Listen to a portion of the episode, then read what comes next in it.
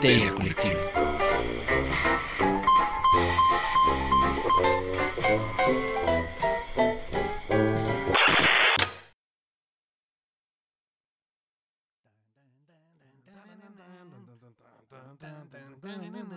Frabato el mago es un mago genial.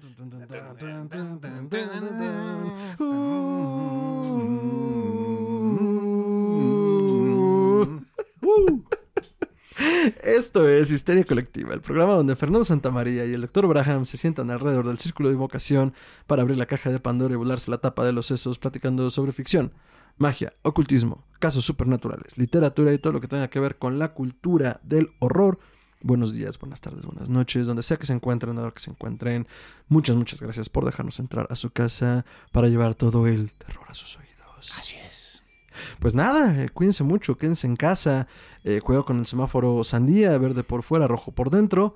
Lávense sus manitas, lávense sus garritas, vacúnense, cuídense mucho, cuiden a otros y esperemos que estén muy bien. Si son trabajadores esenciales, muchas, muchas gracias por mantener el mundo girando, porque sí, amigos, los trabajadores esenciales siguen operando, aunque todos estemos en las calles, eh, los frentes médicos, los frentes en los laboratorios, las personas que hacen posible que lleguen los paquetitos a sus casas para que ustedes no se arriesguen, son trabajadores esenciales hoy y siempre. Entonces, bueno, muchas gracias por mantener esta barbarie que no nos agarremos a palos. Todavía. Todavía. Aún. Eh, yo soy Fernando Santamaría y pues les doy la bienvenida al piso 666 de Evil Inc., Corporación Malito y Asociados. Eh, pues desde aquí transmitimos la noche perpetua hasta sus hogares. Eh, a mi derecha tengo al hombre, el mito, la leyenda, eh, Chuntar Melquisedec, el doctor Braham. Hola, ¿cómo están? ¿Qué tal? Muy buenas tardes, noches, días, en donde quiera que estén, en el momento en el que nos estén escuchando. Aquí estamos en otra emisión más de Histeria Colectiva. Si fuéramos papás, haríamos el chiste de emicción y nos reiríamos. Dijo emisión. Hoy, hoy dijo emicción. Saludos a mi papá que me de ese chiste y que seguro nos está viendo. Hola. Eh, doctor, ¿qué hay hoy en la caja de Pandora? Hoy en la caja de Pandora tenemos condensadores de fluidos, turbantes, mentalismo, ¿Más turbantes? más turbantes de que nunca. y al increíble Frabato el mago. ¿Quién, doctor? Frabato el mago, que es un mago genial. Pam, pam. Mejor conocido en el mundo mortal como Franz Bardon. Disculpen, este chiste de la música de Frabato ¿Es viejo? Es viejo. Y local. Desde que estábamos en Psicofonías hubo una pequeña cápsula basada en el relato de Frabato el mago. Saludos a Eric y Nina. Saludos allá. Son artífices de este tema también. Y pues hubo un momento en el que la cancioncita llegó para quedarse. Entonces no podemos aquí, Fer y yo, comenzar a hablar de Franz Bardon sin acordarnos del tema musical de Frabato el mago. Es más, agradezcan que en la cortinilla no está sonando Frabato el Mago, porque si pudiera lo haría. Bueno, bueno, pero comencemos, ¿no? ¿Quién cangrejos es Frabato el Mago? Pues bueno, es un mago Prieto. en aprietos, como nos gusta luego hablar de ellos. No, bueno, eh, Pero es que es el verdadero mago Prieto en aprietos. Híjole, sí, a pocos les ha ido más difícil que a él. ¿eh? Y vaya, que hemos visto casos interesantes. Este señor, pues le tocó la diversión de vivir en la Alemania nazi. Uy, sí, divertidísimo. Sí, divertidísimo. No mames. Entonces, bueno, es eh, un ocultista, mago, eh, practicante de, pues, ahora sí que disciplinas esotéricas, maestro, publicó varios libros eh, que mucha gente no entiende. Entendemos. ¿Entendemos? ok, bueno, se incluye aquí Fer. Sí, la neta. O sea, tiene lo suyito, ya iremos hablando de eso, pero ujú, raro. Y bueno, pues este le tocó vivir en plena Segunda Guerra Mundial, que fue un periodo muy difícil para los practicantes de las ciencias esotéricas. En general, y bueno, el asunto con Bardon es que oh, yo juraba que había sido, y lo mencioné en otros programas, que pues por la onda mágica y por la onda de... eh, por la onda de, de negarse a cooperar con el régimen y Perdón. que había sido homosexual, pero ya me desmintió aquí el doctor que no lo era. No. Eh, O sea, era judío y pues también, por supuesto, que era lo suficiente para mandarte a un campo de concentración. Pero el asunto es que eh, Frabato el Mago es un apodo que él se da a través de una novelización justo de todas estas peripecias, peripecias que vive durante la Alemania de la guerra, ¿no? Entonces, a través de esa ficcionalización y creo que en muchos sentidos catarsis que hace en su novela, no es la novela mejor traducida No. y me parece que tampoco es la novela mejor escrita No. Pero te da una dimensión de la vida. O sea, ahora sí que era un ejercicio de él, de puta, tengo que sacarlo de alguna forma, voy a novelizarlo y pues voy a hacerme un personaje. De hecho, su personaje, porque él también tenía, vaya, hizo muchas cosas y entre ellas estuvo trabajando como mago de escenario, vaya, hacía trucos de mentalismo en un teatro. El nombre que usó era Fravato. Fravato, de hecho, es, una, es un juego de abreviación de letras basadas en su nombre. Franz, Fra, Bardon, Ba. Y Teo deriva del nombre del pueblo en el que él creció. Por eso se llamaba Fravato. Entonces él de una manera nada pues original, vamos a decirlo así, luego novelizó en unos pequeños cuentos este, sus peripecias enfrentándose a logias oscuras de magos ceremoniales. Con rayos mortales. Sí, condensadores de fluidos letales. Te juro que cuando empezó el programa yo escuché condensador de flujo en mi cabeza y fue como... mm, No, ese es de volver a Está, futuro. está menos divertido lo de fluidos. Sí, bueno, es que depende qué tipo de fluidos, Fer. Es que eso ibas entre Alistair Crowley y sus pastelitos de luz y Bardon y sus condensadores de fluidos y los caotas cargando sigilos, yo ya no sé qué pensar. Oh, sí, o luego los que... Ay, se me fue el nombre de este Wilhelm Reich con el orgón. Ah, Ese es otro mago prieto en aprieto. Ya Oh, sí. tenemos candidato para la siguiente sesión.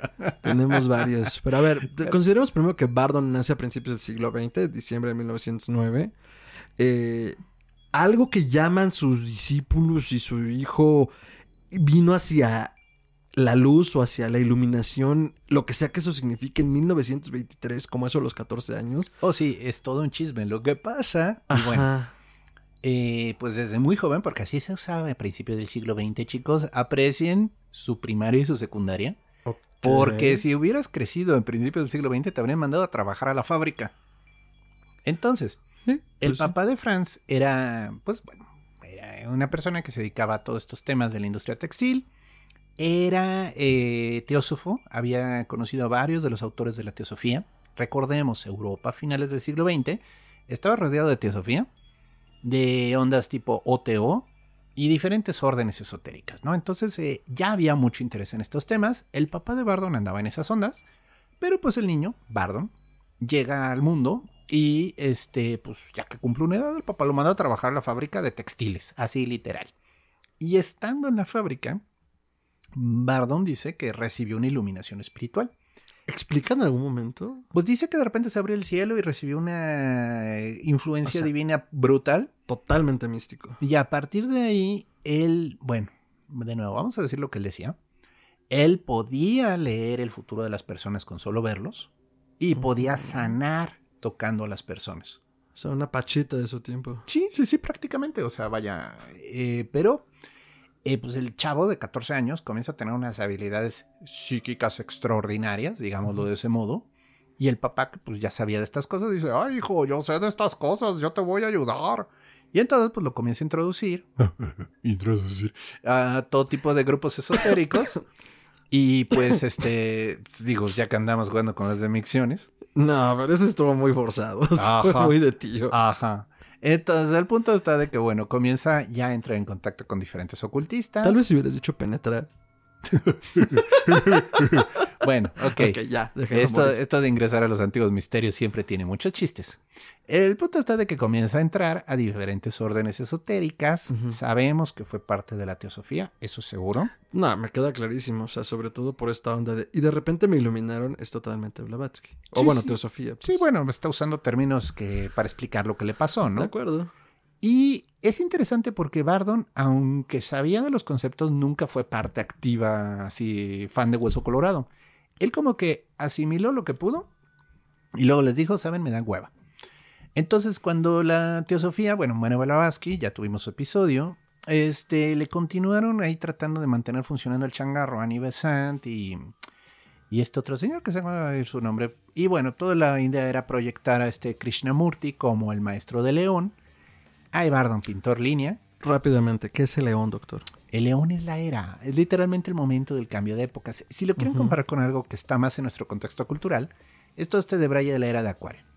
Sí, Que lleva como 100 años entrando. los teósofos ya traían este de Braille desde finales del siglo XX, para que se den una idea. O sea, y miren, astrológicamente hablando, todavía le cuelga para que comience la era de Acuario. O sea, técnicamente sería cuando el equinoccio de primavera coincidiera con el grado de Acuario y eso va a tardar todavía Otros 200, 300 años. Ah, la madre, pensé que estábamos como unos 100 años. Por favor. Shit. O sea, así de adelantados están estos güeyes. O sea, es como si te invitaran a la fiesta del cumpleaños de tu amigo. Ajá. Oye, yo cumplo el 11, ¿eh? Ven a mi fiesta. Y ahí estás desde el 8. Oye, ya llegué a tu fiesta. Ay, pero que ya sea. Sí, exacto. Así como, "What?". Pero se te dijo que era el 11. Sí. Ok, ya. Bueno, Franz Bardon, un joven de 14, 15 años en aquel entonces, este, pinta su línea y dice, "Eh, a mí no me convencen sus debrayes. Y entonces él comienza a trabajar por su, por su cuenta. O sea, vaya, de que leyó libros y de que recibió influencia, sí. Pero él lo convierte a un sistema de magia muy original y muy de él, que en cierto sentido él lo compara con el hermetismo.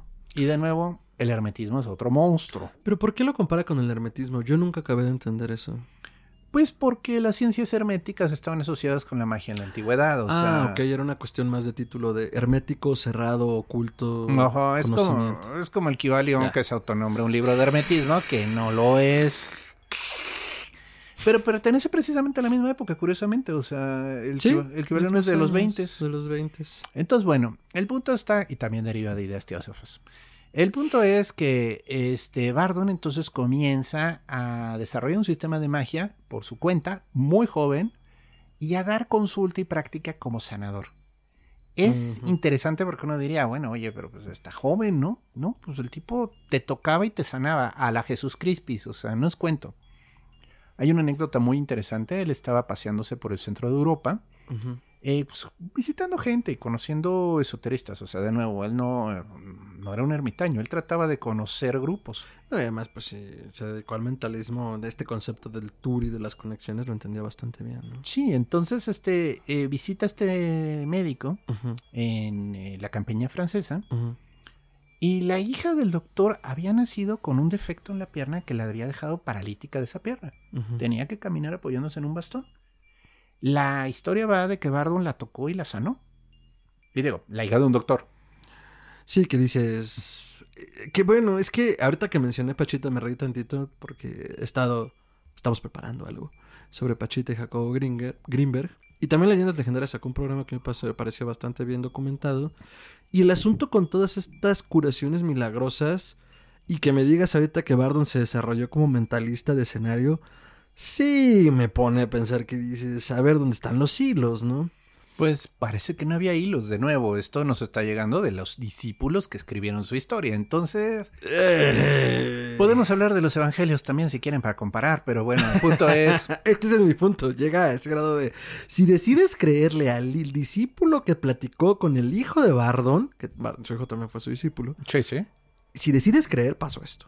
Pero bueno, entonces. El, el punto está que Bardon a partir de los 20... Bueno, sana a esta persona y el médico queda muy agradecido con él y le ofrece que puede usar su casa de campo cuantas veces quiera sin costo, ¿no? O sea, literalmente, aquí están las llaves, úsela. O sea, vaya, porque pues, tampoco fue sane a mi hija, o sea, pero él así de buena onda lo sanó, ¿no?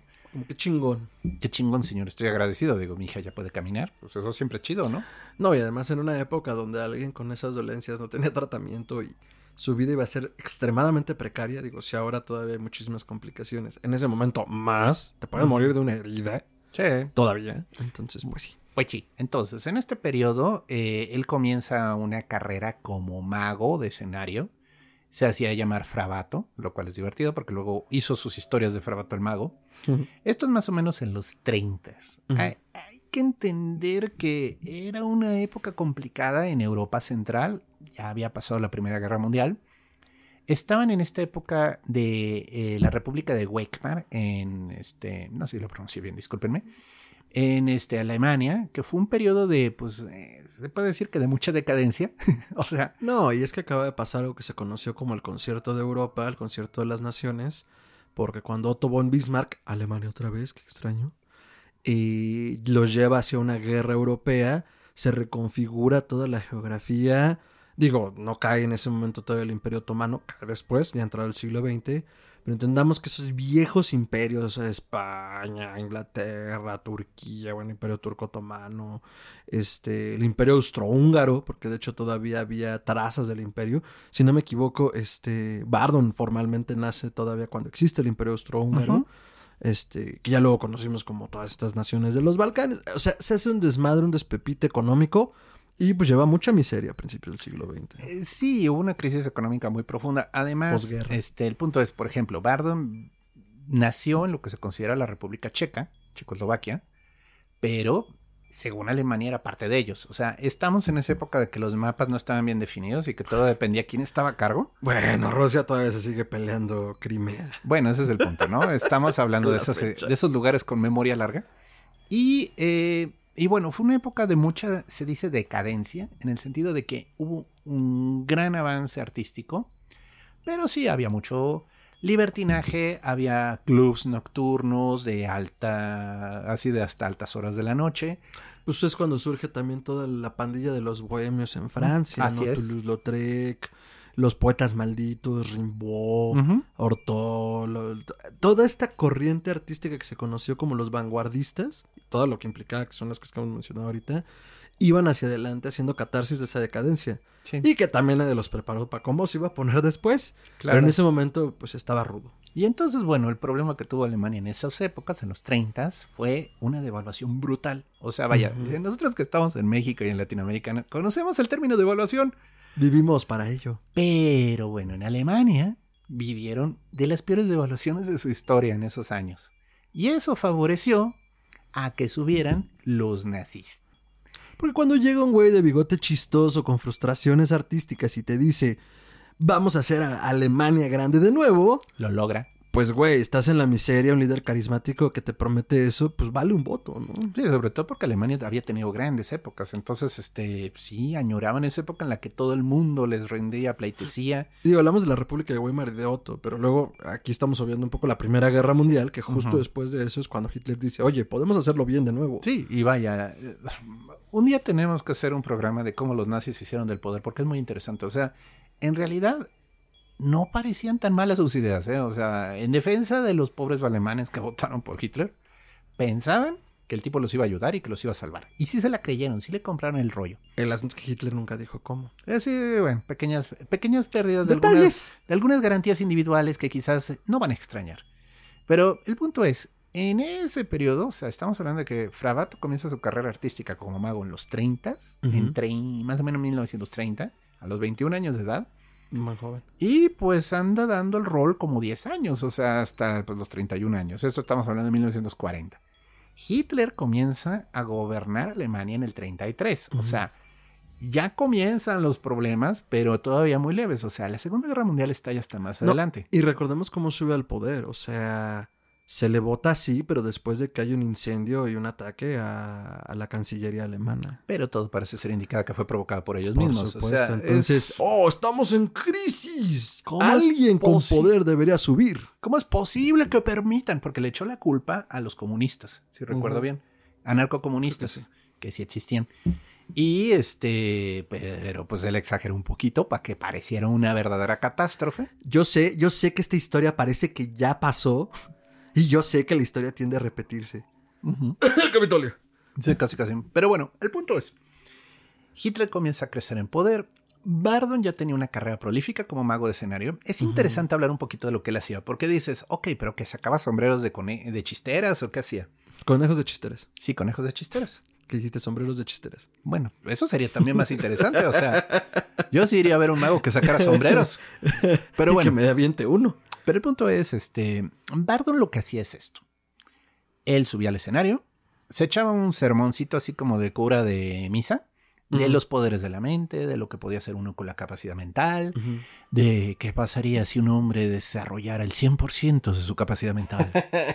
Morgan Freeman asintiendo. Sí, y entonces, este, luego hacía experimentos de lo que se le llama mentalismo, porque es importante entender esto. Porque, bueno, no hacía trucos de prestidigitación, el señor realmente te leía. Entonces pedía algún objeto del público, se lo ponía aquí en la frente, obviamente ponía los ojos en blanco porque es parte del show, y te decía, usted, usted viene de una tierra lejana. Y bueno, le leía ¿Cómo lo supos? Sí, o sea, le, le leía, le decía, porque me acaba de entregar su pasaporte. Porque huele a curry. Pero bueno, el punto está de que Bardon leía a las personas y dicen que era impresionante. O sea, que te podía ver, ver los chones etéricos y decirte en qué reencarnación ibas, ¿no?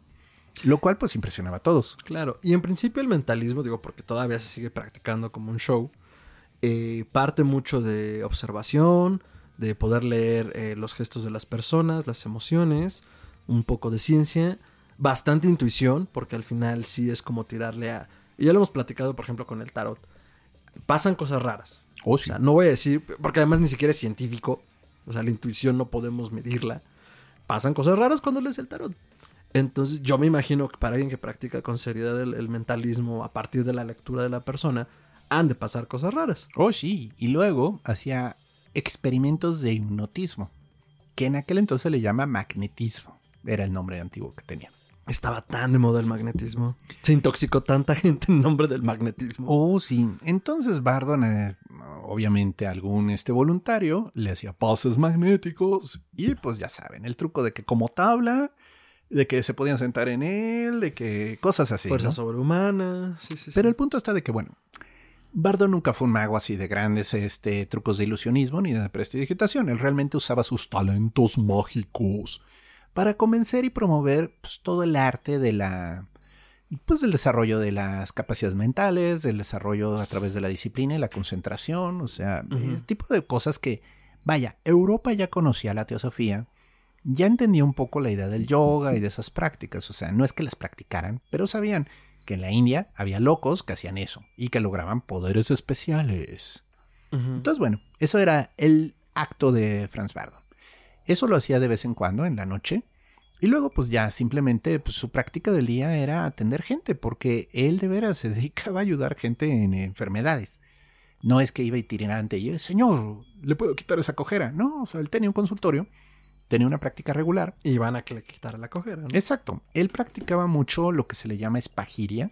Espagiria es un tipo de alquimia. Entonces, él extraía, en teoría, los componentes más puros de las plantas. O sea, estamos hablando de una onda espiritual. No solo el, el ingrediente X, sino era. Extraía el concepto del espíritu y de ese modo hacía remedios que ayudaban a la gente a sanar. Los alquimistas en la antigüedad tenían mucho esa, fama, esa reputación, que podían hacer medicinas que la gente pues sanaba con ellas. Entonces Bardon, apoyado en sus capacidades y apoyado en la práctica de la espagiria, sanó a mucha gente. O al menos así van los rumores, porque de nuevo tenemos que creer lo que cuentan sus discípulos. Entonces vamos a decir que sí. Es como, mira, un día existió un güey llamado Sócrates que dijo esto. Oye. Mm, Entonces, bueno, cuando Bardon tenía 29 años, estamos hablando del 38, pues los nazis invaden Checoslovaquia. Ahora sí, ya comenzó la expansión nazi, ¿no? A punto de la Segunda Guerra Mundial. O sea, porque, aunque parezca broma, cuando los nazis comenzaron a invadir Polonia, Checoslovaquia, los otros países no sabían cómo reaccionar. Tardaron un poquito. Y lo más probable es que si Hitler se hubiera quedado nada más ahí, igual y no hubieran armado tanto pedo. No, probablemente no. Pero cuando vieron que el señor no tenía llenadera y que además este, ya estaba planeando junto con los italianos invadir África y los japoneses ya también se querían repartir el pastel en Asia, dijeron, esto tiene que pararse. O sea, de nuevo, no les importaba Checoslovaquia, pero pues ya que vieron que los señores no se iban a contentar con eso, Sabían que iba a escalar. y entonces se convirtió en una guerra mundial. Pero a Bardon le tocó vivirla en el peor momento. O sea, Una guerra europea hasta que entra Estados Unidos. eh, bueno, ¿y que Japón no cuenta? Una guerra europea hasta que entra Estados Unidos. culero. Pero bueno, el punto es que Bardon le tocó vivir la invasión nazi cuando a nadie le importaban los nazis. O sea, ese es el punto. O sea, cuando le tenían miedo y decían, mejor no los molestes porque igual y pasan de largo, ¿no? Entonces, bueno, pues llegan los nazis, invaden Checoslovaquia, imponen su régimen, no les dieron chance de nada. O sea, los pobres habitantes de ahí tuvieron que tragarse todos los abusos por parte de los nazis. Incluso comienzan a incendiar sinagogas y comienzan a armar desmadre, ¿no? Entonces, bueno, esto es Bardon ya de 29, 30 años. Y entonces pasa la anécdota de anécdotas de Bardon. Los nazis lo arrestan. Sí, a ver, todo esto que dice Gerardo invaden en el 38 Checoslovaquia, ese mismo año im- queman la sinagoga de- del pueblo de Bardon, de Opava, y eh, en 1940 eh, le toca ir al campo de concentración por varias razones. Ah, no, pero esperemos, porque va al campo. Por eso. Lo arrestan Ajá.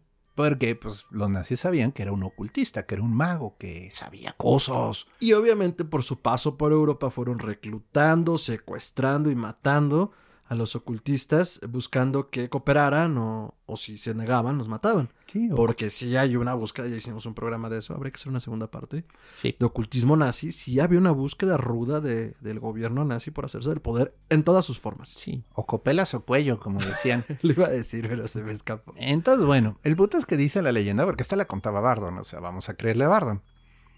Que sí creo que totalmente no tendría por qué mentir. Pues está un poco exagerada la anécdota, pero vamos a Ajá, decir que sí. Pero ¿qué pasó? Entonces, bueno, de hecho dice Bardon que lo arrestan porque uno de sus discípulos, aunque Bardon le ordenó firmemente, quema todos los apuntes que te he dado de cábala y de conocimiento esotérico, el discípulo no se animó a quemarlos. Entonces arrestan al discípulo, ven los documentos de cábala y de esoterismo y dicen, A ver, a ver, a ver, a ver. ¿quién es tu maestro? ¿no? Y entonces arrestan a Bardon junto con el discípulo. Y aquí es donde es la anécdota simpática, porque pues dicen que lo llevaron ante Adolfo Hitler. Ni más ni menos el gran Führer. Ah, no me acuerdo de esa parte. Sí, lo llevan ante el Führer, o sea, a la oficina del Führer. Y bueno, y el Führer le dice, ¿vas a trabajar para el Tercer Reich para hacerlo invencible? A lo que Bardon dice, no. Y dice, Bardon, que Hitler no estaba acostumbrado a que la gente le dijera que no. Ah, ¿tú crees? Bueno, excepto de la Escuela de Arte de Berlín. Sí, sí. Yo supongo que la quemó, o sea, ¿qué, qué habrá hecho Hitler con esa escuela? O sea, no sé. Bueno, no sé si la de Arte de Berlín me lo saqué un poco del culo, pero eh, hay que ver eso. Yo eso nunca lo he investigado. Yo Y si supongo- ustedes saben, pónganlo acá abajo. Esa, esa es la clase de venganzas de gente chiquita que no perdona. o sea. Justo en la semana hablaba con, con Russo, a quien le mandamos un fuerte abrazo y un saludo. Y decía, es que la gente con dinero, y aquí agregaría con poder, no le digas esas cosas. O sea, porque no sabes lo que pueden hacer, ¿no? O sea, de, ah, ahora no. Y eh, jurábamos que Elon Musk, justo alguien le había dicho seguramente en algún momento de su vida, así el Chile tú no vas a ir al espacio, güey. Ah, ¿no? Y Pues bueno, sí, prácticamente. Entonces, así se me hace lo de Hitler. Sí, sí. Bueno, el punto es, dice Bardon que Hitler hizo tremendo berrinche de ¡Nein, nein, nein, nein!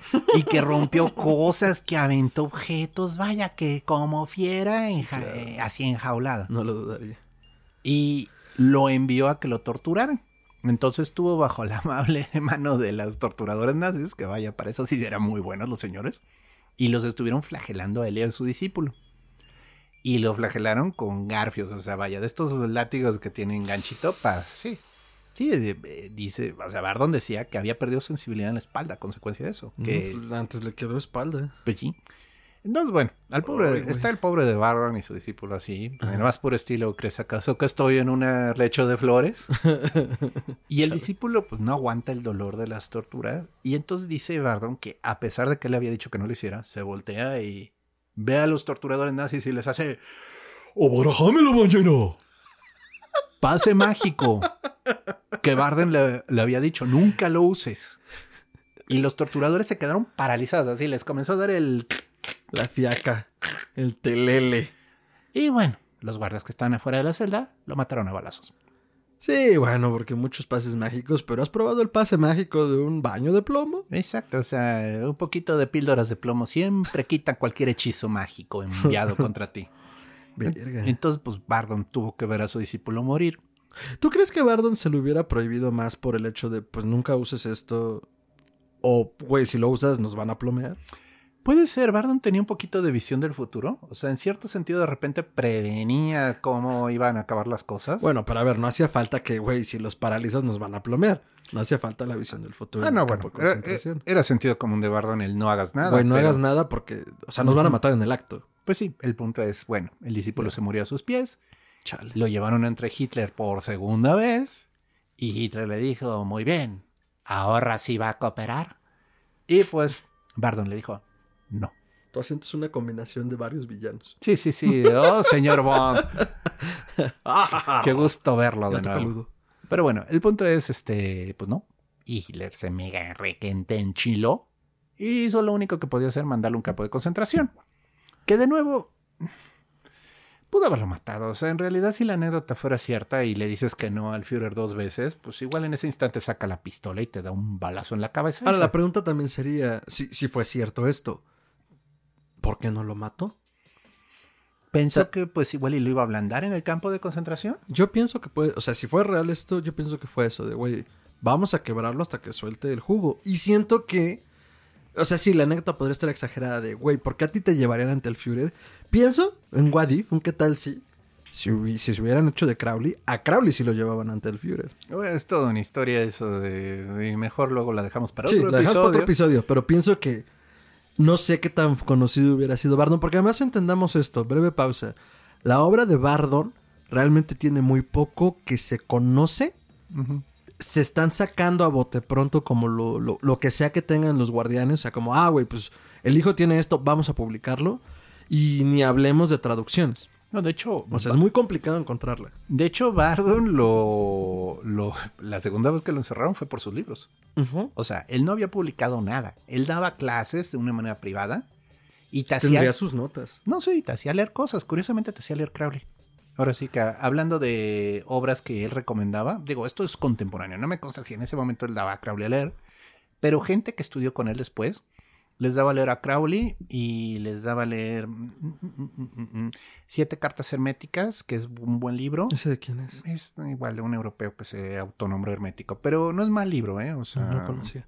Es como en- el que en serio. Vamos a dejarlo en sí. Pero mi punto es entonces, no, ajá, no sé qué tan conocido era en la época, ¿no? Sí, no, no, no soy consciente de ello. Pues se hizo de fama por, eh, bueno, ahora sí que vamos a comenzar a entrar en este terreno donde ya la anécdota se vuelve ficción. Ujú.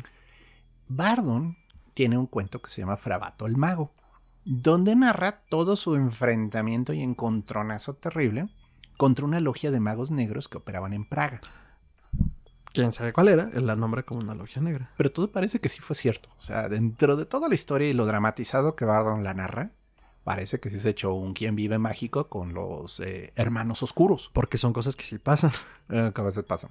Y entonces, este, eh, no, es que todo esto viene por- porque entre sus objetos personales se encontraron los objetos de la logia negra, ya que después de que murió. Ah. No es tan ficción al parecer. No, o sea, yo pensando en que son cosas que sí pasan, y Bardon lo narra, seguro sucedió, pero no sabía que había evidencia física. Entonces parece ser, y de nuevo esto ya son chismes, chismes de los chismes, de que algunos de los miembros de esta logia negra luego formaron parte del círculo interno de ocultistas de Crowley. No, no, de, de Hitler, de Hitler. Ah, ok, fue. sí, Perdón, sonó perdón, es que me quedé con esa historia de Crowley y Hitler, pero no. O sea, que vaya, esoteristas alemanes eran parte de esta logia oscura de Praga y cuando se eleva el nazismo y comienzan a trabajar para Hitler, parece que le soltaron el chisme. Oh, existe un mago muy poderoso que se llama Frabato. Entonces, ah, ah, ok, es que eso ya me ayuda a mí a conectar los puntos. Si fuera eso, tendría entonces ya sentido que Bardon fuera para ante Hitler. Oye, estos cabrones me han hablado de ti. Exacto. ¿Qué pedo? ¿Jalas o te pandeas? Oh, señor Bardon, su reputación lo precede. Gran momento. Pero bueno, el punto es, el pobre de Bardon acaba dando en el campo de concentración de Buchenwald en la ciudad de Leipzig. Hasta eso tuvo un poquito de suerte Bardon y no lo mandaron a los verdaderos campos de exterminio como es Dachau. Como es Auschwitz, O sea, ahí sí, Birkenau. que eran sentencias de muerte, ¿no? Buchen- además, ah, perdón, termina. Buchenwald tenía el tema de que, bueno, cerca había yacimientos Eso. de barro y servían para hacer ladrillos. la Entonces, industria. literalmente era mano de obra ah, obligatoria, pero pues había una razón por la cual valía la pena hacer las cosas. Entonces, este, en vez de estar exterminando gente porque no sabes dónde ponerlos cuando siguen llegando los trenes, aquí los ponen en labor forzada a preparar ladrillos y a hacer este tipo de cosas que servían para la in- máquina de guerra nazi. O sea, vaya, había una razón detrás de. El lugar no era un campo de verano, ¿eh? O sea, el que estaba a cargo del campamento era un carnicero que disfrutaba mucho colgando a la gente de las muñecas, pero hacia atrás de la espalda, que es una postura medieval. eh, vaya, no se le ocurrió a él, ¿no? Y la manera más este, que usaba para matar gente cuando ya realmente alguien le caía mal, digo, porque te colgaba para que te murieras lento, ¿no? Era el escopetazo en la nuca, que también es una técnica de ejecución así que se realizaba mucho. Que vaya. Ahí pues se echa, pues ahora sí que una sentencia de muerte lenta. O sea, los nazis realmente lo olvidaron ahí, lo querían que se muriera, ¿no? Ya para eh, 1945, a los 36 años de edad, o sea, él entra al campamento a los 32. O sea, estamos hablando de que se echó cuatro años de diversión con los nazis ahí, ¿no? Donde lo pusieron a hacer todo tipo de tareas forzadas, donde le pusieron a pasar la dura, ¿no? Y bueno, en el 45 ya, este, ya estaba en la lista de los que iban a, ma- a matar, pero bueno, ya estaban en los últimos años, en los últimos momentos de la guerra. Y lo que ocurrió fue que los prisioneros eh, se enteraron que los iban a subir a un tren y los iban a llevar a otro campo de exterminio todavía más pesado, ¿no? Entonces, este, pues, se rebelaron, se amotinaron. Lograron hacerse del control del campo, confiando que los alemanes no iban a lograr enviar gente porque sí estaban recibiendo así, pues de repente avisos de que seguían avanzando los aliados, de que ya estaban invadiendo. Entonces la jugaron, dijeron, con suerte los agarramos ocupados, se hicieron del campo porque habían estado, pues ahora sí que haciéndose de armas así muy discretamente durante varios años hasta que tuvieron suficientes como para levantarse. Ok, esa no me la sabía. Sí, lo agarra, o sea, logró hacerse del control. Coincidió también que hubo unos bombardeos muy fuertes en la zona y entonces el campamento quedó dañado. Y pues Bardon en la confusión se brincó la barda y se fue. Ahora, aquí es donde uno comienza a decir, ay, pues si eres tan bueno, si- ahora sí que si eres eh, pe- pez payaso, ¿por qué no me cuentas un chiste, no? Bueno, pues con Bardon, pues si eres un mago tan poderoso, ¿por qué no haces magia para escaparte, no? Pues es que no es tan sencillo, o sea, al final de cuentas, ¿a dónde te escapas? Sí, claro, o sea, y en la Alemania nazi es como, güey, a menos que viva en el bosque negro, eh, todo está controlado, verás, por los nazis. Exacto, o sea, ¿para dónde me voy, no? Y pues todo el mundo sabía quién era. O sea, en cierto sentido, pues el problema era que la gente sabía quién era. No, y pasa lo de siempre, y que vamos a llegar a eso, y lo que lo lleva a su triste muerte. eh, pues al final también la gente, o sea, lo hablamos porque a nosotros nos gusta y tenemos conocidos que les gusta esto de la magia y el esoterismo y esas madres. Pero la gente sigue siendo muy reservada. Si ahora sigue siendo reservada y tiene su recelo, a pesar de que hay una apertura grande, que en algún momento ya comentaremos eh, algunas opiniones sobre esa apertura, eh, en ese momento más. Ajá. Y sobre todo si sabes que los nazis tienen una búsqueda también de esa naturaleza, ese güey es brujo o bruja. Sí, pues así. Obviamente no podías, o sea, traía todas las de perder en ese sentido, Bardon. Entonces, bueno, sale del campo, se esconde durante los meses de la recuperación después de que los nazis fueron vencidos y regresa a su casa. Que obviamente su familia, pues, pues, lo daba por muerto. O sea, era una de esas situaciones de, pues, es que, ¿cómo lo ayudamos, no? Sí. Afortunadamente, pues dices, bueno, pues ya. Fin de la tragedia de Franz Bardon, ya tenemos este un cuento en el que acaba feliz y contento, ¿no? Ah, Pues más o menos. sí. no, no, por favor. Entonces, bueno, Bardon se dedica de nuevo, ahora sí publica sus libros. Él publica tres libros, bueno, eh, publica varios, pero el punto está que el que la mayoría de la gente comienza a leer se llama Iniciación al Hermetismo. Que de nuevo es esta idea del hermetismo muy idealizado. No es directamente la práctica hermética como se hacía en la antigüedad. Que además no tenemos tantas referencias. Bueno, pero hay más material. O sea, digo, Pues si, más que la alquimia. si hicieras tu tarea, si encuentras este, diferentes textos herméticos que sí están. ¿Me estás reclamando algo? No, no, yo solo digo que sí se pueden conseguir. Ah, no sé. Entonces, este, pero bueno, el punto está que hermetismo era como una palabra que rodeaba todo y que podía decir magia sin decir magia, ¿no? Entonces, este, publica Iniciación al Hermetismo. Luego tiene la práctica de la evocación mágica, que es un buen libro. Y luego tiene otro, no me acuerdo el nombre exacto de cábala que le pone. O sea, en el Las título. claves de la cábala o la clave hermética de la cábala. Algo creo. así. Y pues triste. Y continúa con su práctica eh, de sanación. O sea, atendía pacientes, este, toma de discípulos, continúa dando clases. Tristemente, bueno, pues eh, todo el, el aftermath. Ahora sí que lo que ocurrió después de la Segunda Guerra Mundial fue esta repartición de los países entre los poderes. Checoslovaquia se volvió un país que pues era complicado, o sea, era de estos que estaban en medio de... Pues, como todos los países eh, de la zona de los Balcanes. Entonces, no era abiertamente comunista. Oye, ¿Checoslovaquia sí es de los Balcanes? Mm, está- Estoy confundiéndome con Croacia. No, no, eso es Croacia. Está en Europa poquito más Central. arriba, ¿no? Europa Central a un lado de Alemania. Sí, es sea, cierto, tienes razón. La meseta de Bohemia y todo eso. Entonces, toda esa zona, ¿no? Y, y pues, se vuelve un país que estaba tratando de sobrevivir en medio de la Guerra Fría, con toda la presión política de Rusia a un lado y pues, los aliados del otro. Y la obra de Bardon, pues se consideró que era una especie de de engaño, o sea, entonces Fraude, fraude. charlatán. Exacto. Entonces, bueno, pues bajo esos cargos lo arrestaron cuatro años después de que logró escapar del pobre, del campo de concentración, o sea, en el 49. Y en su país. Sí, eso es lo más triste. O sea, todavía los alemanes dices, bueno, pues vienen estos invasores y pues me tocó a mí, ¿no? O me trajeron a territorio enemigo y pues me mató el enemigo en su territorio, pues tenía todas las de perder. Sí, pero aquí estamos hablando de, de que pues su misma gente no le gustó lo que hacían y lo encerraron en una prisión donde pues pasó prácticamente nueve años encerrado. No, y aparte, no me acuerdo ahorita qué escritor político decía, se me fue ahorita el, el nombre del autor, pero la frase, eh, se acordarán, por favor pónganlo aquí abajo. Un fantasma recorre Europa. Mm. El fantasma del comunismo. Era ese temor político, ¿no? Ya los... Sí. Que la frase creo que es muy anterior a todo esto. Ujú. O sea, le estoy hablando de 1920, Sí, 1910. principios del siglo XX, después de No la me- Revolución No me acuerdo quién lo escribe. Ajá, no me acuerdo quién lo escribe. Pero es que así se me hace, es como. ¿Y qué pasa en Estados Unidos después este pánico satánico hacia los comunistas? ¡Es rojillo a él!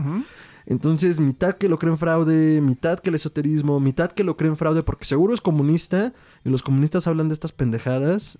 No, y además publicó libros. O sea, ¿con qué autoridad publicas libros? O ¿Quién sea, eres, ¿Quién no? eres? Entonces, bueno, nueve años de su vida pasó el señor Bardon encerrado en una prisión. Y pues todo parece indicar que lo golpeaban y lo torturaban constantemente. ¿Sabemos en qué prisión? Creo que no, ¿verdad? No tenemos ese dato? No, pero es una prisión ahí mismo en Checoslovaquia. O sea, el pobre ya ahora sí que no se fue muy lejos de su casa, pero pues estuvo encerrado nueve años, ¿no? O sea, a los 49. Sí, su familia pues trató de ayudarlo, pero pues el gobierno de que estaba en curso, pues prácticamente era un gobierno totalitario, o sea, eran eh, no podías eh, apelar, no podías este ahora sí que controlarlo, ¿no? Entonces, pues el pobre pues le tocó la de malas, cayó en el lado equivocado de la opinión política y pues echó nueve años encerrado. Lo cual es una tragedia porque, pues digo, el señor ya no pudo continuar su trabajo mágico. Eh, ahí está, Ostrava. Estaba en la prisión de Ostrava. De Ostrava, ¿verdad? Ajá. Donde lo tenía por, pues bajo interrogatorios constantes. Así es. Y entonces, bueno, pues el señor, pues ahora sí que ya muere y pues su, le entregan las cenizas a la familia. O sea, ni siquiera fue así como para, para darles el cuerpo para que pudieran este, enterrarlo bien. No, pues simplemente aquí está su pariente, pasen a recoger las cenizas. Sí, y de hecho hace, o sea, él estaba en Ostrava, pero después lo transfirieron al, al hospital prisión de Brno, donde murió el 10 de julio del 58 por una inflamación del páncreas, que era lo pues una pancreatitis. Que es lo que decíamos antes de entrar al aire, ¿no? Me decías que justo la pancreatitis puede desarrollarse pues por golpizas brutales. Pues digo, es una inflamación. Entonces tú dices, pues, ¿cómo te puedes inflamar el páncreas? Pues a punta de golpes, yo Sí, diría, es una manera. Si no tienes una enfermedad directa que afecta el páncreas, pues a punta de madrazos, sí es cierto. Ahora, este, también, pues, la mala alimentación. O sea, porque si consideras por un instante que, pues, el páncreas es parte del sistema digestivo y que tiene sus funciones, pues también, si te están dando basura de comer, pues eventualmente puedes desarrollar una dolencia de esa zona, ¿no? Entonces, bueno, pues, Perdón, es que eh, acá traemos nuestras notas, estaba revisando otra cosa. Aquí no dice que lo hayan quemado. sí, lo cremaron. Mira, dice, después de su muerte, ningún miembro de su familia le, se le permitió que lo viera. En Ostrava, donde el entierro tomó lugar, su cuerpo fue puesto en un eh, ataúd de acero y solo la familia y sus amigos cercanos les, se les permitió atender al funeral. Mira, es una versión encontrada de lo que leí por otro lado, pero vaya. Ok, entonces tenemos dos versiones. Sí, Pienso que esta podría ser la, la, la, la kosher, la, la legítima, porque lo escribe el hijo y el discípulo. el hijo Lumir. A ver si ustedes saben algo más. Lumir, su hijo se llama Lumir. Sí. Y bueno, pues el punto está de que pues, lo realmente no lo acusaron nunca de nada, ¿eh? Que eso es lo importante de entender. No hubo juicio. Solo lo encerraron en base a que pues era un fraude, pero nunca hubo un proceso penal, nunca se trató de, de demostrar nada. Así de brutal era el régimen que había en ese entonces en Ahora, ese país. los alcances que tenía Bardon son interesantes porque de hecho no se imprimió ningún obituario ni vengan a la ceremonia de entierro de, de Franz Bardon porque la policía del momento temía que se reuniera demasiada gente y que hubiera disturbios a partir de la ceremonia de Pues es- entierro de es que, es que había ayudado a mucha gente, o sea, también. O sea, por lo O sea, vaya, no dudo que cobrara por sus consultas, pero pues si el señor era efectivo en lo que hacía y te ayudaba, pues yo no veo por qué la gente no lo, no lo estimaría, ¿no? Y el problema de cuando ya te está controlando un gobierno de esa manera tan fuerte. Eh, pues es que cualquier excusa produce un motín, o sea, ya cuando te traen así de que a todos los están arrestando, que todos los están inventando cargos, Claro, o sea, murió en una presión, seguro murió apaleado por el pinche gobierno represor, ¿no? Sí, no, de hecho viene por ahí en eh, las mismas notas, este, uno de los guardias le dice, sí sabes que a tu padre lo torturaban diario, ¿no? Uno de los guardias le dice a Lumir. Sí. Ah, sí, no claro. mames. Sí, sí. No, O sea, no sabía. Al señor le fue mal en los últimos años de su vida y vaya, estuvo en un campo de concentración. Habla un poquito de lo difícil que fue para él los últimos años. Ahora, ¿qué queda de Bardon? O sea, el legado de él es pues, de un mago, una persona que practicaba las ciencias ocultas. Publicó libros, lo cual nos deja cierto testimonio de su enseñanza, lo cual es interesante porque, bueno, de las cosas que más llaman la atención cuando uno lo lee, es que su sistema es muy propio.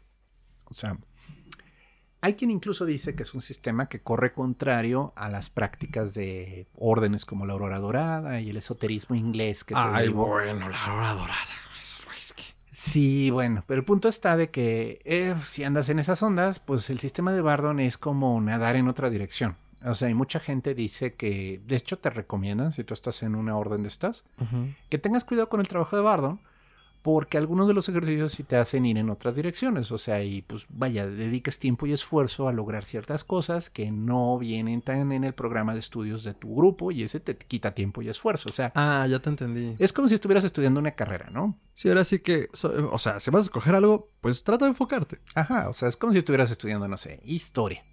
Y de repente, pues te interesara, pues estudiar además, este, ingeniería. Pues, obviamente, pues los académicos de historia te van a decir, oye, estás distrayendo, te estás perdiendo tiempo en otra dirección. Que vaya, esto es esoterismo, a final de cuentas no se estaba perdiendo en ninguna dirección. Pero pues, yo sí lle- llegué a recibir ese comentario de varios miembros cuando yo estaba en las reuniones en Tucson. Este. Vaya. No lo, no lo he ocultado, lo confirmo. Yo soy miembro de una orden esotérica, que es la OTO. Y en algunos momentos sí llegué a oír comentarios encontrados sobre la obra de Bardon. Vaya, en ningún momento es no, no la estudies. O sea, es más, oye, es su propio sistema, da resultados, pero si tienes como que dedicarle tiempo y esfuerzo y pues te puede distraer de algunas otras prácticas que estás este, Haciendo, ¿no? haciendo, que eso es más el tema, ¿no? Ahora, este, su sistema es interesante, se ha seguido publicando cosas de él, porque esto es, esto es lo, lo, lo que ha llamado la atención. Miren, él publicó sus libros en, pues bueno, tantito antes de su muerte, ¿no? Estamos hablando de los 50. Los libros tuvieron difusión, se publicaron, pero es hasta hace poco, o sea, les estoy hablando 2000, 2005, que discípulos de él comenzaron a publicar cuadernos de trabajo de Bardon. O sea, ya no era únicamente el material impreso, sino ya estamos hablando del material privado, de lo que Bardon le daba a sus alumnos para que trabajaran y para que estudiaran. Entonces el sistema ya está teniendo más coherencia, porque el libro es un poquito desencajado. O sea, explica conceptos, te da algunos ejercicios ¿El de como... iniciación? Sí. Explica conceptos, te da algunos ejercicios como para que te des cuenta de que sí pasan cosas, pero te quedas con la duda de ¿y luego qué? El libro de la evocación mágica está interesante, pero parte de las cosas que a Bardon todo el mundo le reclamaba es que tiene unos espíritus ahí que nadie conoce. Esto es lo divertido. Ya con estos trabajos de, de discípulos posteriores, lo que se vio es que Bardon alteró los nombres de los espíritus y son los mismos espíritus que vienen de Agripa. Ah. O sea, la inteligencia de Marte sigue siendo Barzabel, por poner uno que me sé de memoria. Y entonces, este, pero Bardon lo llama diferente. Tienes que usar una, un poquito de criptografía, eso de que cambias la sí, A por la caja Z. de César. este, Ajá. ok. Y ya que usas ese código, porque te lo se salió en este documento. Sí, de que- codificación. Ya que usas esa decodificación, todos los nombres de los espíritus que pone Bardon de todas las esferas Son los de Agripa. son los de Agripa. Ah, mira. O sea, Nice. era literalmente una protección. O sea, Bardon como que quiso, no quiso revelar todo en su libro. No, y recordemos esto, cuando fue publicado esto, pues en una plena persecución, que el comentario que, que hemos hecho creo que sí en otros programas, o no lo sé, tal vez este es el primero, Híjole, sí, hay una época liberal y neopagana, si quieren llamarla así, pero la persecución sigue siendo real. Y ni siquiera hablemos solo de lo mágico, sino de pensar distinto. Entonces, esta idea que, digo, no es una guerra, no, no, Alemania no quiere alzarse en el poder hoy, espero, no otra vez. Pero, pues, eh, pensemos en que hay que ser cuidadosos de repente con quién compartimos ciertas cosas por una cuestión de no sabemos quién puede estar escuchando. Eso sigue siendo muy real. Y digo, rompiendo ahorita un poco esta diatriba mágica, pues de cualquier cosa. O sea, ideas que sean distintas al poder establecido o a alguien que no le parezca en el poder. Y híjole, pues solo hay que ser discretos. Vamos a dejarlo más sencillo. Estamos un paso una cacería de brujas. O sea, en Gracias. serio. No es tan difícil, solo se necesita que cambien ciertos elementos en el gobierno, en el control, y podemos tener una persecución verdadera. O sea, entonces, este... Bardon, se protegía de esa forma. sí se protegía de esa forma, aunque vaya, sí publicó sus libros. Entonces es interesante porque, pues, dentro de todo, pues sí se animó a salir como maestro de magia. Y eso le costó la vida. O sea, literalmente lo encerraron por ello. Eh, ahora, eh, todo el chisme de la logia mágica de Praga, pues miren, no estamos seguros de ello.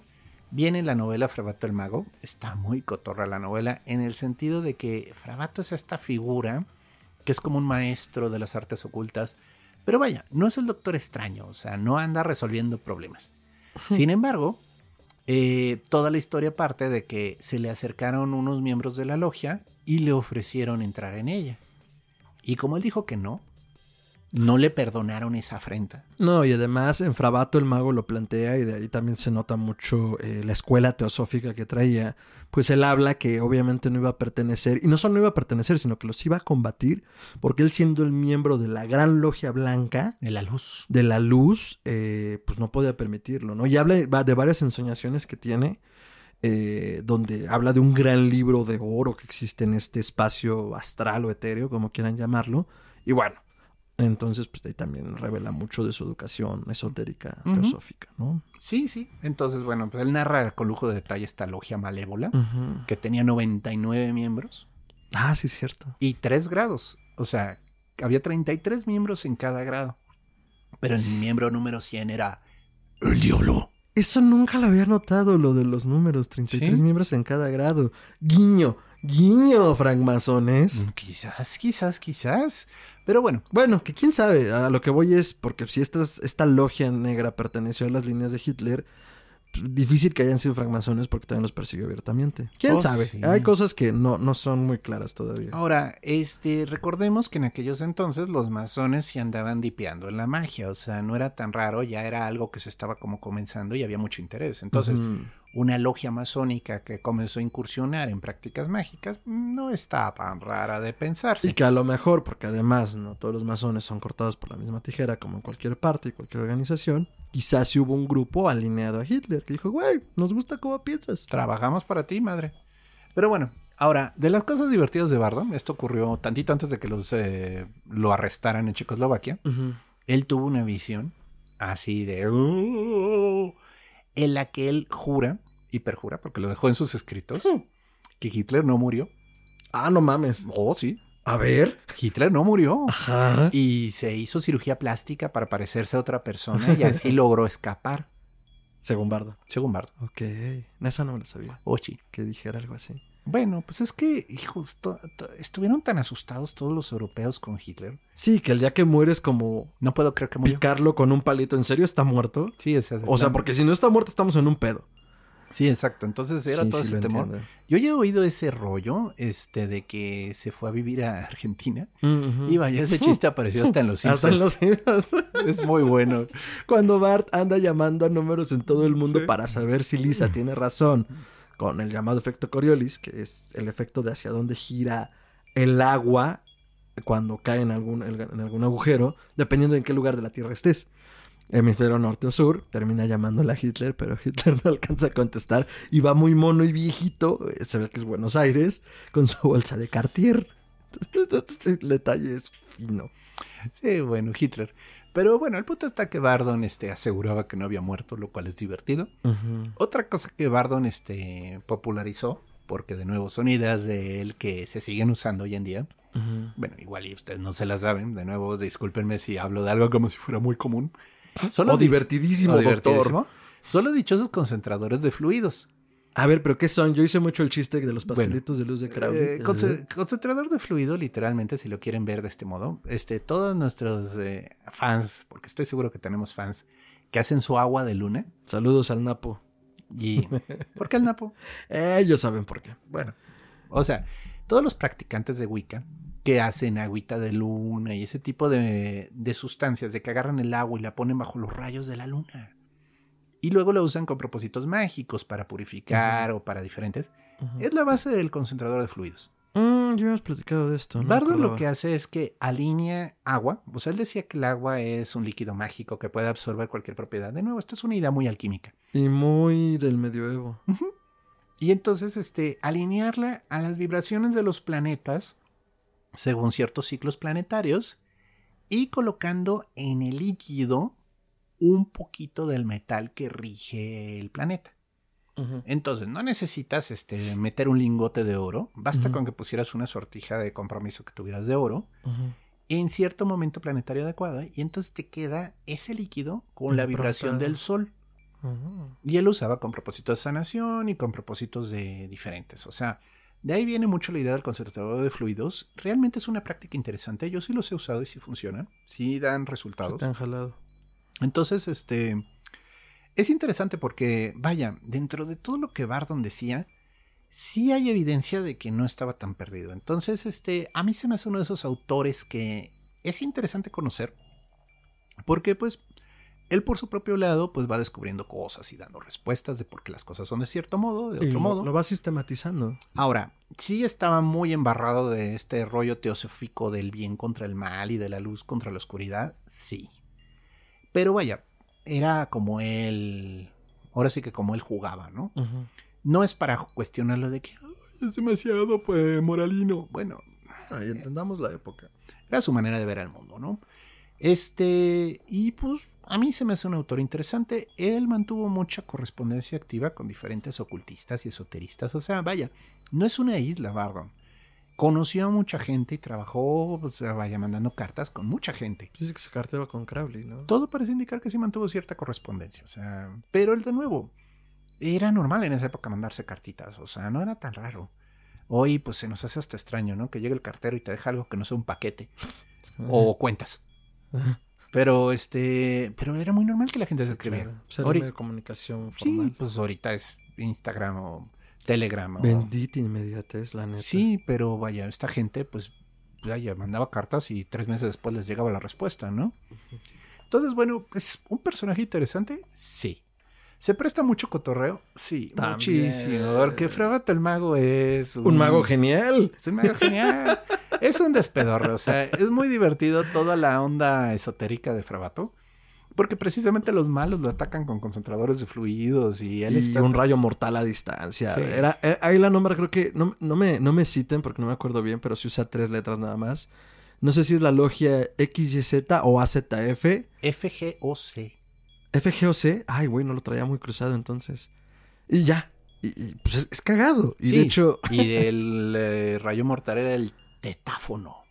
no mames que así se llamaba, no me acuerdo. Porque usaba vibraciones teta. Sí, es cierto, usaba rayos teta o vibraciones teta. Sí. Y les digo, la traducción es malísima. O sea, yo me acuerdo que el único PDF que se encontraba hasta hace no tanto era, era un escaneo de un libro. O sea, eran, eran- eran hojas escaneadas. Creo que ya hay una versión mucho más amigable. Y insisto, no creo que sea la novela mejor escrita, pero en los tiempos de Psicofonías Podcast, cuando adaptamos esta pequeña capsulita como de 15 minutos, a mí me tocó escoger los fragmentos porque yo conocía la obra. Y según yo, cuando los escogí, porque fueron como tres fragmentos cortos, dije, güey, pues sí, más o menos es lo que le da consistencia sin tener que adaptar todo. Cuando me lo mandan de vuelta ya producido, yo lo escucho y no tiene ni pies ni cabeza. Y se fue como, güey, yo, te, yo, yo, yo escogí esto. Sí, sí, güey, pues fue lo que me mandaste. No tenía ningún sentido. O sea, y hay un, hay un, hay un fragmento donde habla, creo que está de regreso en Praga, se está quedando en un hotel. Y de repente él está en su pedo leyendo algo bien a toda madre y se aparece una nube encima de él y como, verga, ¿qué es esto? Y hacíamos mucho el pinche cotorreo de que era como, oh sí, hola, mostrador, hay una nube en mi cuarto. Sí, señor, ya probó prendiendo y apagando el aire acondicionado. No, no, espera un momento. Ah, me acaba de hablar. No, ya sé qué es. Olvídelo. Y el güey habla de que pues una pinche manifestación ahí le habló. Y Frabato, tienes que salvar al mundo de la logia negra.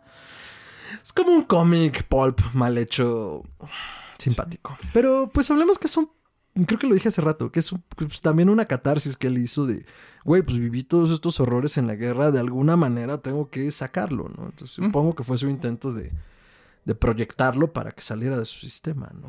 Sí, y vaya, varios de sus eh, discípulos este, cuentan proezas impresionantes de Frabato, que podía alterar el clima y que realmente hacía cosas, así manifestaciones reales de poder mágico, ¿no? O sea, uno- como uno se imagina que debería ser un mago, Ajá, que salen chispitas. Pues Él- él sí sacaba chispitas. pues él sacaba chispas y relámpagos. Entonces, este, pues sí podrías decir que, bueno, quizás está muy endulzado, está muy elevada la leyenda de él, porque pues, sus discípulos de veras lo idolatraban. Pero algo hacía para que existan estas leyendas. Algo. Algo, sí sucedía. Algo de verdad, porque digo, pues de Blavatsky solo hay chismes de ciertos psiquismos. La mesa que gira. La mesa que giraba.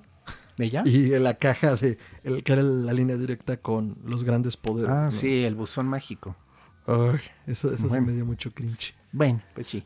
Ahora, mi experiencia personal con Bardon es la siguiente. Ya, ya que habéis compartido la tuya. Yo como a los 15 años, deambulando en páginas web HTML todavía, y leyendo sobre algo llamado La Aurora Dorada, algo llamado La Oteo, alguien llamado Crowley, topé en una página de internet que hacía un compilado de algunos PDFs. Les insisto, o esta apenas se está conociendo y apenas lo están editando formalmente. Pero entonces alguien se dio la tarea de hacer los PDFs de estos libros. Lo primero que leí fue Iniciación al Hermetismo, luego Evocación de la Práctica Mágica. Y ahorita que lo recuerdo en retrospectiva, y ahora con mis referentes actuales, mucho de lo que él plantea es una onda pues, como más yogi, que justo habla de las influenci- influencias del teosofismo, ¿no? Era mucho como cuida tu alimentación, cuida tu respiración, a tu cuerpo, sé consciente. El primer consejo que recuerdo que se me quedó muy grabado fue como de, a ver, güey, cuando estés comiendo, estás comiendo. O sea, no dediques tu, tu, tu, tu momento a tarea, no leas el periódico y ahora sería como suelta el celular. Estás comiendo y el proceso de... eh, el procesamiento que hace tu cuerpo de los alimentos, hazte consciente de él. Cómo comes esta fruta o este otro alimento y cómo está entrando y cómo eso se transforma en energía vital para ti. Y bueno, eh, ah, tal vez por eso era más sano en ese tiempo. Sí, Porque de sí hecho, hubo una influencia y sí lo estudié como lo poco que entendía y al menos esa práctica de la alimentación la seguí muy al pie de la letra pues y algo bien. pasa. No, y de hecho él era muy buen cocinero. O sea, uno diría, bueno, pues Sí, como se... traía recetas esa Sí, como, como se dedicaba mucho a la meditación, uno diría, no, pues era vegetariano. No, No, o sea, iba como en ese trip, pero no era vegetarianismo. No, pero era como esa onda de sé consciente de tu cuerpo y no, las y, cosas. y guisaba muy rico y al parecer le daba mucha importancia a la buena alimentación. Van a Sí. ver en las fotos del programa porque el señor sí está rellenito. Sí, de hecho acabo de ver una foto, y eres la de Wikipedia, donde se ve un poco más delgado y era una foto que nunca había visto. Entonces sí, pues así el despedorre con Bardon, eh, incluso las evidencias físicas que existían de la, de la logia negra, pues se las entregan a su familia cuando están entregando su- sus pertenencias. Toda esta onda de la práctica que él tenía también queda registrada de que dice su hijo, mi papá cargaba con talismanes de oro y traía su joyería mágica y era algo que no faltaba, que tampoco se, lo- se los entregan cuando les entregan el cuerpo o los restos del cuerpo. Yo creo que más por el oro que por otra cosa, pero vaya, o sea, definitivamente en el círculo cercano y tal vez no tan cercano conforme hemos ido explorando, eh, Bardon sí, sí era una figura, era un referente. Si no lo conocen, explórenlo. Si lo conocen, cuéntanos su experiencia, porque sería muy interesante ver cómo, cómo llegaron a él y cómo los influenció, porque la verdad es que hasta que conocí a Gerardo y otra pandilla de amigos igual de ñoños, pues no había hablado con nadie más de Bardon. Les digo que yo lo descubrí a los 15 años. Tengo el doble de edad ahorita y era algo que existía en mi cabeza. Es más, alguien una vez me vio las copias porque lo imprimí de iniciación al hermetismo y las leyó. Alguien que también estaba como imbuido en cierto camino espiritual. Y fue como, ¿y esto qué es? No, pues güey, lo encontré un día. Y, pues, ahí, la llevo, o sea, estoy practicándolo. Ay, deberías de leer budismo. Ya en retrospectiva es como, pues carnal, el güey no estaba muy lejos de las corrientes asiáticas. Tampoco estaba tan mal para que le hicieras el feo. Pero entonces, bueno, eso es Frabato el mago, el mago genial y un poco de su vida y obra, que estoy seguro que en algún otro momento, porque también lo iremos estudiando nosotros un poco más, pues exploraremos eh, más a fondo, doctor. Pues sí. Ahora, de nuevo, vale la pena, ¿eh? O sea, si les interesan estos temas, lean Iniciación al Hermetismo. Es un libro muy amable de entrada. Luego uno puede decir, es que los autores son muy difíciles de entender. Fíjense que Iniciación al Hermetismo, curiosamente, es un libro muy amigable. Es que es muy directo. Y va al punto, o sea, son ejercicios simples de concentración, de atención, y que te hace pensar un poquito, bueno, lo que es estar aquí, ¿no? Sí, Pero- como del aquí y el ahora. Sí, ah, entonces les decía, los tres libros que Fravato siempre le daba a sus alumnos era eh, Magia, el libro 4 de Crowley, pero el capítulo 1 y el 2. Creo que el tercero no se publicó hasta muchos años después. Entonces, el 1 y el 2 les daba las cartas herméticas de este Gormer, así se llama el autor, Ah, Gormer, sí. y este eh, un libro de yoga. O sea, eh, ¿Ven? de Ven veras, cómo no estaba tan de mal. veras sí practicaba ciertas disciplinas de, este, de yoga. Ujú. Y bueno, pero lo interesante es que es al- a través de sus discípulos que estamos entendiendo que el Señor no solo hizo tres libros, o sea, el Señor tenía toda una escuela y todo un método, pero era muy discreto a la hora de hacerlo y no era de grandes grupos, de grandes logias. Porque luego la Golden Dawn, pues sí, pues hay gran club, ¿no? Y bueno, otros grupos que también han surgido, pero no, este era como una enseñanza muy personalizada, que no sé cómo lo hacía, porque digo, hoy gracias al Internet puedes hacer este, conversación con todos, pero supongo que su método tenía. Entonces, bueno, uno de esos ocultistas, y bueno, pues cuando hablamos de magos prietos en aprietos, este señor hasta el momento se lleva la corona. Sí, yo creo que es el santo patrono hasta ahorita de los magos prietos en aprietos, porque vaya que aprietos. sí estuvo metido en un pedo. eh, a partir de nuestra investigación personal, eh, conocimiento de sus libros, pero igual ahorita la búsqueda para algo más eh, sesudo y con más carnita, el buen doctor encontró un libro llamado Historias de la vida y tiempos de Franz Bardon, eh, de algo que son la serie, la serie de Franz Bardon, es decir, son varios tomos, escrito por Jacob Abramowitz, que te entendí es, fue discípulo, No, este señor entre... fue discípulo del discípulo. Ajá, ajá. Trabajó con uno de los discípulos personales de Bardon, que era el frater MK. Mm, sí, sí, sí, al final lo menciona. No sé exactamente MK por qué queda, pero bueno. Pues Y- ya sabes que a Bardon le encantaban los acrónimos. Eh, Sí, entonces, este, pero el señor, este, desarrolló, bueno, este, estos libros que han estado saliendo ahorita, en el que ya se está tratando de compilar todo lo que Bardon dejó. Son, hasta ahorita creo que son seis tomos de este, cinco y van por el sexto tomo de la obra de Bardon en general. Está en inglés, obviamente, discúlpenos. El señor era checoslovaco, o sea, de por sí es difícil que, su, que se traduzca al inglés. Ahora Ujú. imagínense al español. Bueno, pero es, es interesante, o sea, dense su vueltita, vale la pena. eh, seguro pueden encontrar el PDF, aunque esté mal escaneado, En algún lugar de internet. en algún lugar oscuro y perdido, ar, del internet. Pero vale la pena Iniciación al Hermetismo, se me hace un buen libro de entrada. Sí, iniciación del hermetismo creo que es como el manual, sin ser manual, porque no lo es. Y pues si ya traen un camino recorrido en este, las huestes de la analquimia, eh, pues ya tendrán más referentes que les ayudarán a digerir a Bardon si no lo conocían. Y sí, sí, por favor, acá con los comentarios, este, platiquen, discutan. Solo no se mienten la madre. Y este. Y pues eh, es una gran figura. Y de hecho, muy a propósito, puse aquí enfrente un libro de Bruno. Porque guardan su vida de proporción, porque también Bruno. No sé, creo que el santo patrono de los santos magos prietos en aprietos es Bruno. Híjole, pues sí. Bueno, es que a Bruno solo lo agarraron una vez. Sí, pero con una bastó. Pues este tuvo dos. Ya sé, vamos a hacer esto. De forma civilizada, en los comentarios ustedes decidan quién es el santo patrono hasta ahorita de los magos prietos en aprietos, si Bardon o Bruno. Yo me voy por Bruno.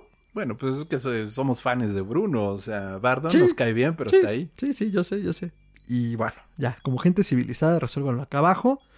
Eh, a ver si les dejamos igual la portada del libro eh, de, de la vida e historia de los tiempos de Bardon. Sí.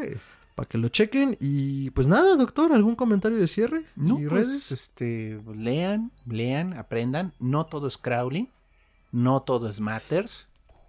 Y bueno, y ya para nuestros amigos caotas, no todo es eh, Psiconauta y Livernool, ¿no? Pero bueno, este. Raspando tronos, doctor. Bueno, pues qué te digo. O sea, bien, es que bien, tenemos, nuestra- tenemos nuestras vacas sagradas. O sea, a veces juramos que los maestros que descubrieron el hilo negro y, Y el, pues queso, no. y el queso en hebra son ellos. O sea, y ha habido otras personas que se han esforzado. O sea, claro, hay unos intentos que no quiero ni mencionar, como Samuel aún peor, y gente así, ¿no? Pero bueno, este, me encuentran en redes, en Twitter, como Chuntaro Melquisedec. Esto es arroba chuntarome. Y ahí, bueno, es donde comparto más mis ideas y ando ahí con mis debrayes, comparto memes de gatitos. Y este, pues pueden encontrarme ahí, dense una vuelta. Ya en Facebook, si solo quieren las notificaciones del programa, bueno, pues tenemos las páginas de Historia Colectiva, pero también tengo una fanpage que es Gerardo Braham. Ahí también pueden eh, suscribirse. Y todo curso, comentario, aparición, presentación, lo pueden ver ahí. Gracias. Chingón, doctor. A me pueden encontrar como arroba mantrasaya, es con él al final. Instagram, Twitter, Facebook, como facebook.com diagonal mantrasaya. También ahí subo todos los comentarios, memes de gatitos, participaciones, colaboraciones.